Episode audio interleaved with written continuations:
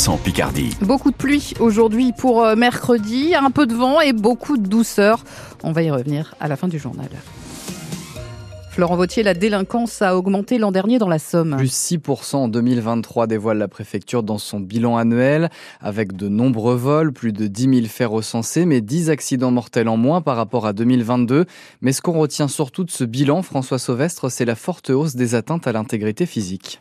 Même si les atteintes aux biens restent majoritaires, ce sont la moitié des faits de délinquance, les violences contre les personnes sont celles qui augmentent le plus nettement, plus 18% par rapport à 2022 dans la Somme, une hausse deux fois plus forte qu'au niveau national, ce que le préfet juge préoccupant, d'autant que certains de ces faits ont marqué, choqué, la mort du jeune Sofiane tué chez lui en avril à Amiens-Nord, un meurtre en pleine rue dans le même secteur en juin, les instructions sont en cours dans ces affaires, mais le parquet promet d'accélérer la lutte contre le trafic de stupéfiants, voire de cigarettes, à l'origine de guerres de territoire qui peuvent aboutir au pire, dit le procureur de la République d'Amiens. Autre volonté affichée, François, celle de renforcer la lutte contre les violences intrafamiliales car là aussi elles sont en forte hausse dans la Somme, plus 23,5% en un an, c'est plus 10% au niveau national, et là aussi de violents féminicides ont marqué 2023. Deux tiers de ces violences sont perpétrées en zone rurale. Six gendarmes vont prendre leur fonction cette année au sein d'une nouvelle brigade mobile dans le secteur de flics secours, brigade spécifiquement dédiée à la lutte contre les violences intrafamiliales et contre les violences sexistes et sexuelles. Enfin, la lutte contre l'immigration clandestine va également se poursuivre cette année. 36 tentatives de départ ont été recensées en 2023 contre 3 en 2020, détaille le préfet de la Somme.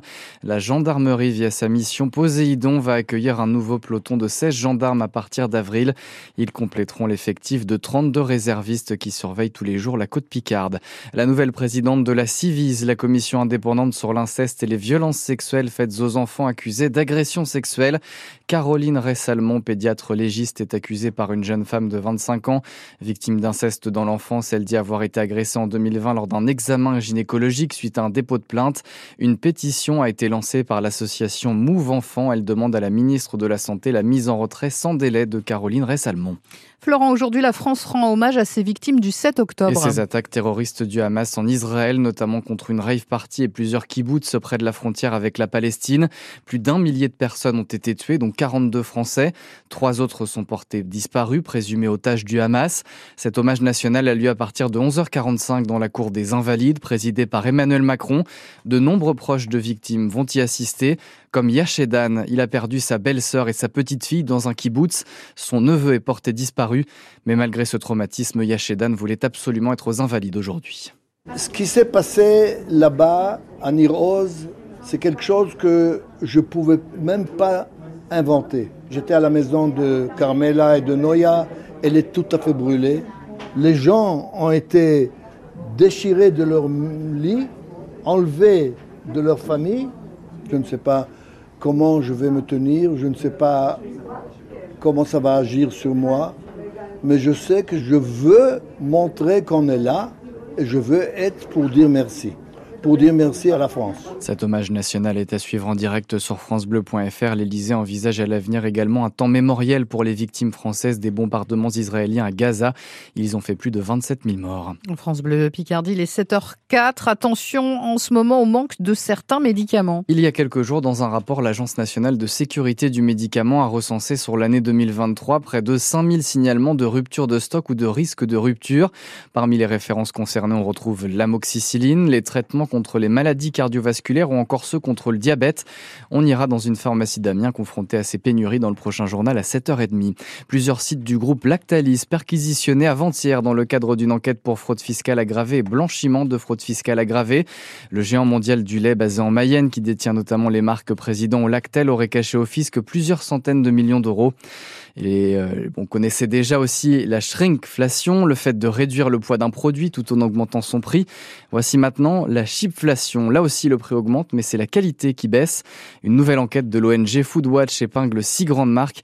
Il y a notamment les célèbres chocolats After Eight de Nestlé où l'huile de palme remplace l'huile de tournesol. Les habitants d'Amiens Nord invités à une réunion publique ce soir sur l'avenir de la place du Colvert. Le projet de rénovation de la place sera présenté, mais aussi les transformations en cours dans le secteur du Pigeon c'est à partir de 18h à l'Odyssée, avenue de la Paix. Il faudra entendre encore un peu pour profiter à nouveau de la maison de Jules Verne. Elle devait rouvrir demain après un mois de travaux, mais cela prend finalement un peu plus de temps. Une nouvelle date sera communiquée très prochainement, dit Amiens Métropole. Hier, le CHU d'Amiens a accueilli des patients un petit peu particuliers, tout de coton et de peluche. Ah oui, c'est le retour cette semaine de l'hôpital des nounours. Jusqu'à demain, les enfants sont invités à venir avec leur doudou pour suivre un parcours de soins. Les médecins sont des étudiants. Leur objectif, réduire la peur de la blouse blanche chez les enfants. Lison Bourgeois, vous avez suivi l'un des patients accompagné de son propriétaire. Valentin, 5 ans, s'assoit en face du médecin et dépose sur la table son doudou crocodile. Donc tu viens avec Crocro aujourd'hui. Qu'est-ce qu'il a, Crocro? Hmm, Il s'est fait mal. Il est tombé sur une pierre. Il s'est mordu la langue en premier. Ensuite, il s'est cassé la tête. Est-ce qu'il a saigné quand il est tombé? Oui. Bon, on va lui mettre du stop sang alors. Sans quitter Croco des bras, il enfile blouse et Charlotte et pousse la porte du bloc opératoire tout doucement pour pas faire mal et pour rien casser. On va venir enlever la grosse boule qui fait mal à Monsieur Nounours, ok Allez, on appuie sur le pansement pour bien que Monsieur Nounours soit bien réparé. Hop, voilà, voilà. Alors, je suis Inès je suis en deuxième année de médecine. Ah, moi, je comprends la peur des hôpitaux. Bah, moi, j'avais hyper peur des anesthésistants. Ça n'a pas lieu d'être quand on voit qu'il y a des médecins compétents, des chirurgiens qui sont souriants. Enfin, voilà, le but, c'est d'enlever cette peur et que, bah, après, ça donne envie aussi de faire le métier et pas avoir peur d'aller à l'hôpital parce que, bah, c'est quand même important de faire des examens. Tout ça évite beaucoup de complications.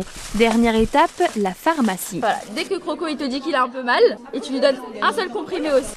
Il a eu quoi par exemple? Des médicaments et des pansements. T'es rassuré Oui. Croco devrait bientôt aller mieux et Valentin l'assure, il n'hésitera pas à revenir pour lui-même s'il en a besoin. Comme Valentin, près de 600 enfants participent cette année à cet hôpital des nounours encadré par 300 étudiants. Une opération à retrouver en image sur francebleu.fr. Et puis ce matin sur France Bleu Picardie, on vous emmène à la rencontre d'un passionné d'histoire venu d'outre-Manche. Bob Taylor est pompier à Manchester dans le nord de l'Angleterre et tous les ans depuis 1983, il vient fouiller les anciens champs de bataille de la Somme pendant la Première Guerre mondiale. Il a déjà réussi à reconstituer les corps d'une dizaine de soldats. On l'entend dans le prochain journal à 7h30.